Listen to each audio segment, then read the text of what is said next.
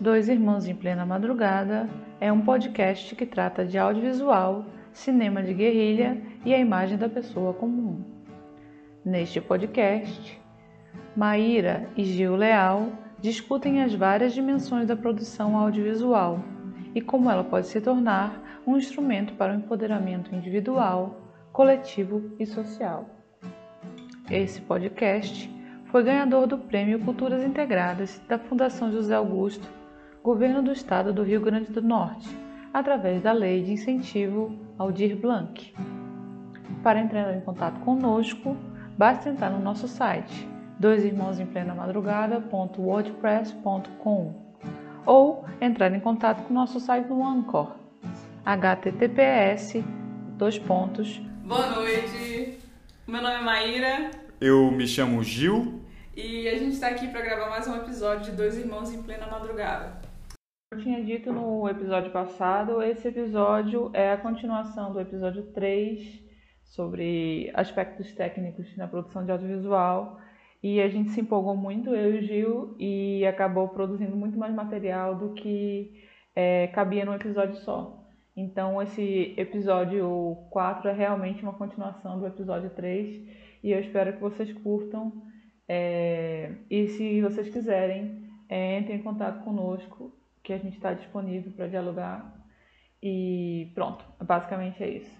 É, esse é o episódio 4, continuação do episódio 3.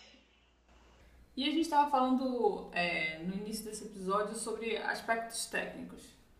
E, e como a gente. Como é que a gente sai do, do nada, digamos assim. Você tem um celular que é uma ferramenta hoje é, que está sendo utilizada cada vez mais para a produção de vídeos, de conteúdo, especialmente para o YouTube, mas também é, muita gente está fazendo experimentos. Eu vi, por exemplo, um, um seriado que eu assistia, como que chamava? que eles foram filmar justamente em, em Machu Picchu, num lugar assim. Uhum.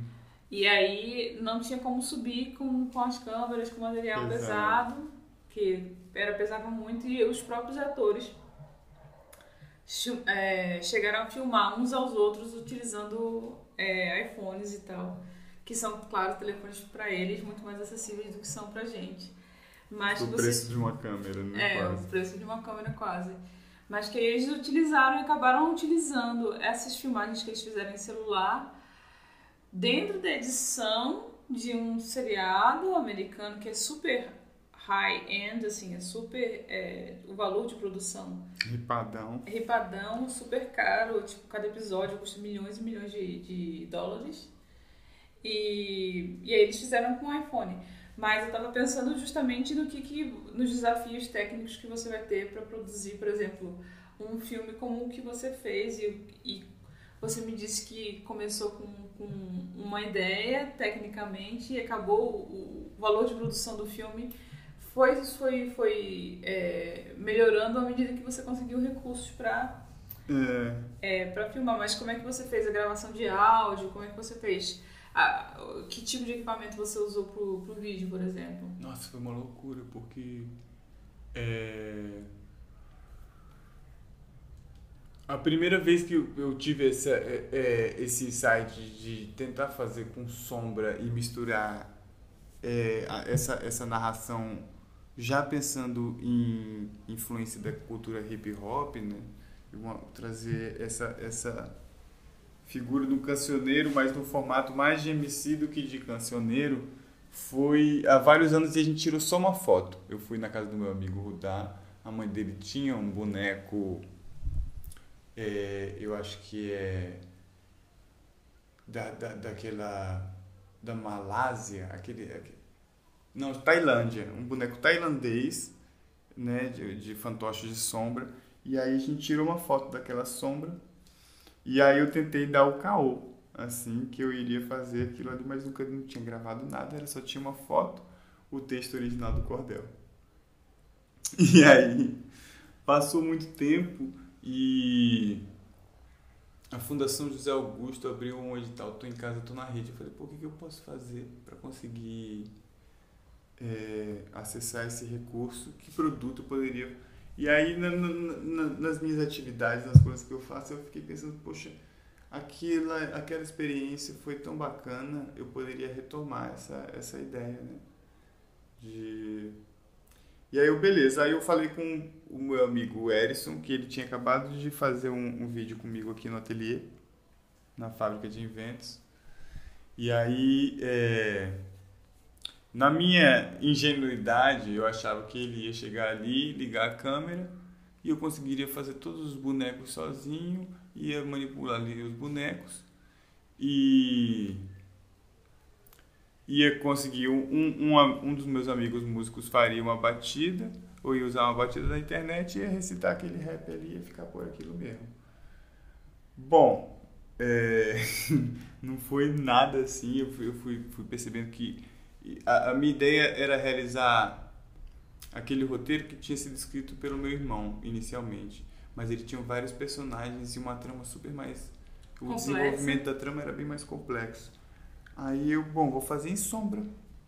É, é, a ideia de fazer em sombra, eu ia baratear os custos, ia conseguir fazer em casa e foi quando eu escrevi esse projeto e mandei para o SESC. E era um auxílio de mil reais, eu acho. E eu falei para o SESC que ia conseguir fazer esse, esse, esse filme aí num tempo super curto. Um, você não fez no tempo super curto. Dois. Não, não foi, foi uma loucura. Escuta que lá vem história. É, bom, aí nisso é, eu comecei a tentar cooptar pessoas para trabalharem comigo, tentando trocar serviços e, e tal, porque não, realmente não tinha dinheiro nenhum. É, e aí a, a Aya, essa minha amiga, que eu papeava com ela na internet, ela falou, pô, eu topo, vamos lá. E eu consegui fazer ela cair nas minhas histórias, cair na mentira. E lá veio a Aya e a gente começou a produção desses bonecos, né? E quando ia produzindo os bonecos, eu lancei um, uma campanha no site da benfeitoria. E aí trocando por telas e comecei a fazer essa propaganda e a gente foi construindo esses bonecos. E filmamos é, em dois, em três dias. Filmamos em três dias todas as sequências que eram necessárias enfim, a gente conseguiu os apoios. É, o, o Erison trouxe os equipamentos dele, a gente conseguiu. Eu usei a luz do antigo projetor, a gente conseguiu o apoio da Buena Pizza, que deu o rango pra gente. E aí eu tinha essas imagens, né? A gente tinha filmado essas imagens. E aí eu consegui fazer um corte super rápido de última hora para apresentar no, nesse, nesse lance do Sesc. E aí esse corte eu fiz de uma maneira que ele não tivesse nada a ver com o filme, com, com a ideia original. Ele era um, um outro filme. Eu, eu, publiquei até com outro texto, um, um, outro título, né? E aí a grana desse filme serviu para pagar a terceira diária do pessoal, porque a campanha da benfeitoria pagaria, só pagou duas diárias, né? E lá fomos nós. Depois é, apareceu a oportunidade de finalizar esse filme. Eu ia, eu mesmo ia editar ele aqui em casa, né, do, do jeito que, que fosse possível. Mas aí apareceu esse edital de finalização da fundação da, da Capitania das Artes. E a gente, incrível, não sei como a gente conseguiu pontuação máxima. Eu digo não sei como porque eu não tenho muita sorte com esses com esses editais. É, com as curadorias assim, né? É, eu, te, eu tenho tem pessoas que fazem coisas mais para atrair pessoas, né? Eu, eu faço coisas para é, é, expurgar certos tipos de gente, assim, é uma coisa meio de, de, de guerra, assim, expulsar pessoas da, da sala de cinema, algumas pessoas. Parafraseando o, o Ricardo Miranda. Tá querendo expulsar Que Deus o tem em bom lugar. Aí, é... Bom, lá fomos nós, aí conseguimos esse edital com pontuação máxima e aí conseguir dividir os pedaços das coisas, das tarefas. Aí a parte que eu não falei é que no início da ideia, quando eu comecei a escrever esse projeto e mandar para os lugares, eu ficava estudando a letra, né? Porque então eu estava preparado para fazer tudo quase só, então eu acabei fazendo o, a narração em, em rap e, e eu ficava estudando com esse beat, com esse beat. Aí depois que o, o, o Fábio, que já tinha colaborado na trilha, arranjou, fez a primeira versão do, da batida, depois o Peras botou os efeitos. Nessa versão que a gente exibiu no, no, no Sesc, o Peras fez a mixagem no home studio lá dele. E aí no meio disso tudo o meu computador quebrou de vez, não segurava. O, o filme tinha muitas camadas, eu fiz umas, umas uns testes para dar uns, uns, umas pílulas assim dele para chamar atenção para a campanha. E e meu amigo, isso não dava direito, não dava certo. Foi uma uma aventura, uma aventura, uma aventura. E aí foi aí que a gente conseguiu esse projeto de finalização e e aí todo mundo recebeu uma casquinha, é, o pessoal que trabalha da música recebeu uma casquinha, teve a produção musical do Pedras, que a gente foi gravar com o Gilvan, mais coisa. Aí eu regravei o rap todo, uma parte a parte, com mais cuidado. E isso tudo durante a pandemia, né? É, um ano quase de produção e ninguém teve Covid, né? Consegui manter o, o mínimo do, dos tratos, né? E o, a única coisa que eu não consegui realizar até agora foi o cineclube. Que então eu ainda estou vendo como eu vou realizar ele, porque, enfim, no meio da pandemia, mas eu quero juntar pessoas no bairro e fazer exibições no bairro, né? Sim. Então a ideia era ir em lugares específicos do bairro e usar o nosso equipamento velho aqui do, do ponto de cultura, né?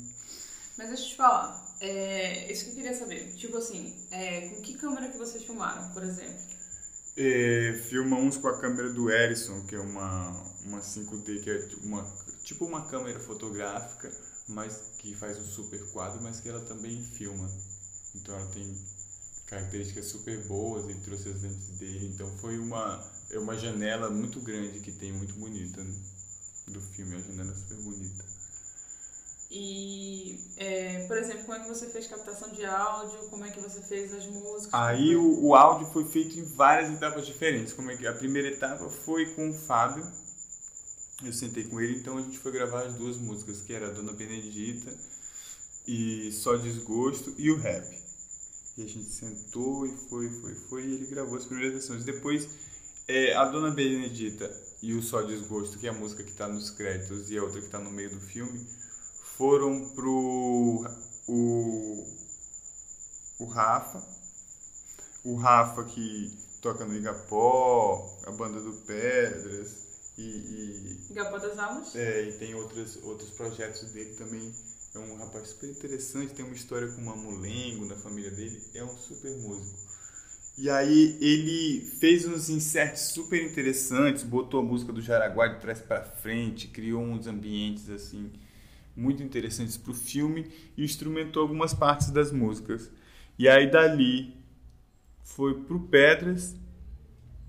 O Pedras produziu outras partes, gra gravou outras coisas, o Rafa também gravou outras coisas lá.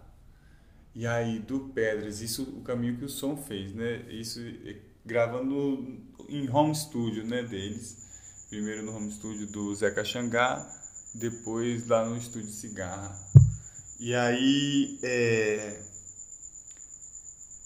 depois disso, é, é, tento, chegou, aí veio outras vozes, regravei o rap, o Walter fez a batida, uma, uma repaginada da batida original que o, que o Fabão tinha feito e criou uma atmosfera super interessante, e aí o Pérez produziu novamente.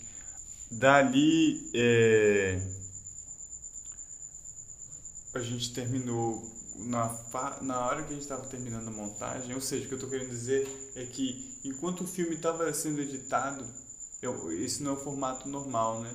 Enquanto o filme estava sendo editado, o som do filme estava sendo produzido. É, a, as músicas vieram antes, geralmente a parte musical e a parte sonora vem depois, né? E aí foi nessa, mais ou menos nessa hora, quando terminou a edição com a Paula e, e foi pro Mansur, que também é um, um, colega lá da Darcy Ribeiro, que é essa escola que acabou, mas que teve uma história muito bonita e importante nas nossas vidas. Ricardo Mansur? Ricardo Mansur. E aí ele foi fazer a mixagem e produziu também. Né? Ele, ele gravou outras coisas e eu passei para ele com alguns elementos do desenho de som que tinham sido passados para mim pelo Erison, né? que ele, ele fez a fotografia, mas ele é um cara, na verdade, que é de som, o Erison Pedro. E quando passou para o Mansur essas coisas, ele pegou, trouxe outros elementos e mixou aquele monte de, de, de, de música e de elementos sonoros. Então, é, é, o filme ganhou um corpo para além do, do teatrinho de sombras, eu acho que foi aí nesse momento que... Da mixagem do som. Da mixagem do som. E aí a gente tinha uma obra mais ou menos completa, né? É, eu escolhi o, os elementos para ter uma, uma explosão em algum elemento, em algum momento do filme e tal. E aí eu fiquei satisfeito, super satisfeito com o resultado final. Eu acho que é, só foi possível esse nível de execução assim. Eu não sei se eu falo de execução técnica, porque eu nem, nem ligo muito para isso, nem me acho uma pessoa tão técnica, mas tinham pessoas super técnicas na equipe. Mas esse não é o, o, o elemento mais interessante. acho que o elemento interessante foi poder subir o nível da produção, né? Não necessariamente é, é, o nível técnico. Poderiam ter, é, é poderia ser uma produção menor e manter um, um nível excelente técnico, né?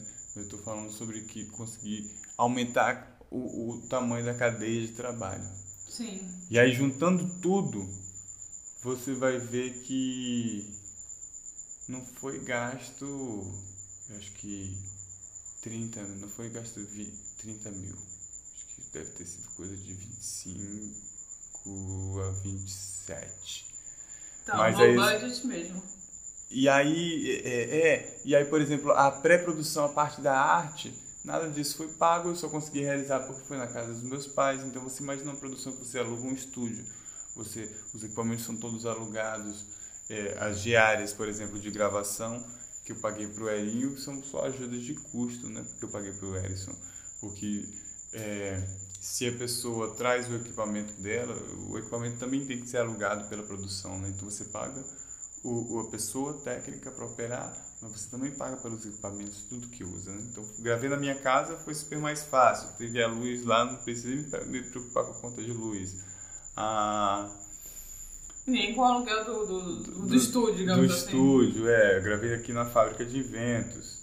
Então, mas se, por exemplo, eu tivesse que pagar para cada pessoa, eu me lembro que no meio da produção, assim, um amigo veio visitar. Aí ele, rapaz, mas por que você não chama uma pessoa mesmo que faz o rap para gravar esse rap aí? Por que, que não pô, fazer uma produção assim? Mas aí, com que recurso, recurso você. É, né? Porque para você fazer uma produção sem recurso, você consegue. Mas o trabalho que dá, né? Essa, eu, eu fui descobrir um pouco sobre o que, que é a produção executiva também, né? Essa coisa de, do convencimento alheio, né? Que não é, é só... Para mim, todo ato de convencimento alheio é produção executiva. Você vai convencer a pessoa para sua ideia, ou você vai conseguir um caminho trazer pessoas para trabalharem, colaborarem. E eu trabalho na perspectiva da troca de serviço, né? Se eu peço para uma pessoa para trabalhar para mim sem oferecer Nada grana para é. ela, isso é impensável, né? Você tem que você é uma troca, é, é, é trabalho. Então, o que o que qual, quais são as opções, né? Além do dinheiro, é o dinheiro que vai ser a, o que vai dizer se você vai produzir ou não, você vai criar ou não. Eu nunca aceitei isso. Né? Sim, porque é. também se você só aceitar isso, você nunca, de fato, começa a produzir nada. É, porque se você só nada. produz com dinheiro, você não começa nada. Aí, é, é, E nesse filme o dinheiro veio depois também. O dinheiro veio depois. e conseguir pagar todas as pessoas da equipe, mesmo sem ter. Então, se eu fosse contabilizar, se as pessoas fossem receber o que merecem, com certeza isso, esse filme chegaria uns 45, 50 conto. Mas assim, porque todo mundo é, é né, é, é, os preços, o, os parâmetros são diferentes de quando você vai produzir publicidade e quando você vai produzir esse tipo de filme. Também a gente tocou os um pouco nesse né? assunto, né? a gente tocou um pouco nesse assunto no, acho que no primeiro episódio, que você falava que tipo assim, você começa com uma cadeia de produção que é você, você terminou com uma cadeia de produção com 25 pessoas. E essa é a grande coisa, por isso que é difícil você produzir audiovisual de qualquer maneira. Porque você não está falando nem de usar atores, você não está não, nem falando de usar cenário. Você não está falando nem de captação de áudio é, local, por exemplo, em cena. Uhum. E aí você está falando de uma cadeia de produção super grande. E se você fosse pensar é, em você mesmo, vamos dizer, com 16, 17 anos, o que, que você teria de equipamento? O que você acha que seria fundamental para fazer os primeiros projetos que você fez, para começar um novo projeto? Eu acho que, por exemplo, na, na época que eu tinha 16 anos, esse, não tinha esse nível de tecnologia disponível. Sim. Com muito esforço você conseguia é, uma, uma câmera mini DV, uma handcamzinha, não mini DV, uma né, do, do ponto de cultura. Aquela, aquela Sonyzinha. É, que você tem várias limitações. Mas assim, isso numa realidade que você consegue acessar o equipamento. Se você não consegue, naquela época ali, eu acho que o celular não produzia uma janela tão grande quanto produz hoje em dia, né? Só tivesse muita condição mesmo. Então, é, uma, a gente está sobre uma, uma, um outro outra, uma outra, um outro paradigma mesmo em relação à, à produção de imagem, né? Então, acho que se a pessoa está estigada na sua casa, você vê. É, é, eu outro dia até me senti antiquado, porque eu vi que as pessoas se comunicam diretamente com o dispositivo e eu não me sinto à vontade de me comunicar diretamente com o dispositivo. Né? A gente cria uma historinha, a gente cria, a gente não fala diretamente com a pessoa. Sim. Hum. É, não vai é, o famoso é, não consegue ainda ser o blogueiro que é, fala essa sua blogueiragem assim, é, eu ainda tô muito lento nesse porque isso para mim era antes era uma era quando chegava a esse ponto era no meio de uma performance, no meio de uma teatralidade, no meio de alguma coisa assim que você vai quebrar a parede e vai se comunicar com o espectador. E aí a gente está no momento em que isso então. De um rompimento, um né? rompimento mesmo. Então as pessoas. É, é muito mais fácil é, é, é criar conteúdo, mas é muito mais difícil é, é, sintetizar ideias e, e, e concentrar energia para executar coisas. É, isso eu acho que isso é verdade. Talvez seja o desafio técnico da nossa geração. É, da próxima geração. desenvolver uma ideia, né? Talvez fique impossível de desenvolver uma ideia é, é, um, um, mindset, né? Uma, uma, uma, um lugar na cabeça assim para ir até ali, quero sair do ponto X, qual é a minha motivação, o que, que eu quero criar, qual, qual, qual o produto final que eu imagino. Né? Produto final até feio ficar falando assim, mas qual é a, o resultado, o que, que eu quero criar. Né?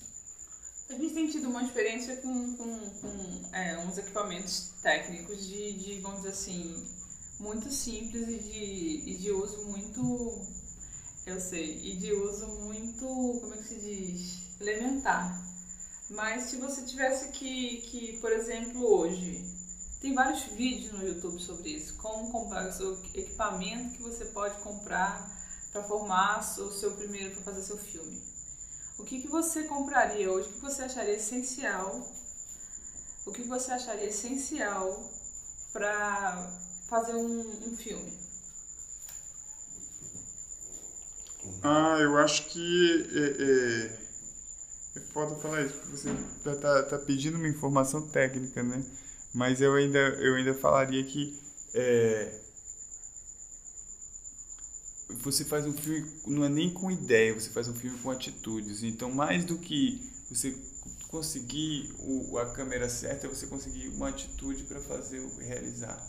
Então, se você tiver essa atitude para realizar, isso é muito mais difícil.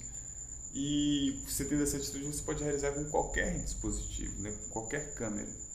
Com, com, uma, com uma câmera de celular, com duas câmeras de celulares, com imagens de internet, por exemplo. Você pode não filmar, mas se você estiver na disposição de criar, você pode criar só com imagens que foram que estão. Então, eu acho que para você realizar, você precisa é ter um como editar, né? Como montar. Você, ou você vai precisar de um computador ou um celular. E aí é, é, vai depender isso só é, é, é, isso pode ser uma limitação técnica ou pode ser um dispositivo, né? Um jeito de você abordar a criação de, de, de, de um, um, um, filme. Então, é, é por exemplo, é, o cara pode pegar uma câmerazinha daquelas que bota na mão, uma handcam, e aquilo pode ser uma super limitação técnica e pode fazer uma merda de um, de um filminho. Ou aquilo pode ser transformado em linguagem, né? o caso do que a bruxa de Blair tentou similar, uma linguagem que gera um super efeito de realidade né?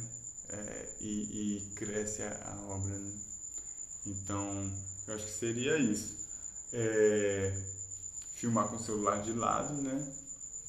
Agora, existe um efeito muito curioso que eu nem sei falar muito bem sobre ele, mas que é,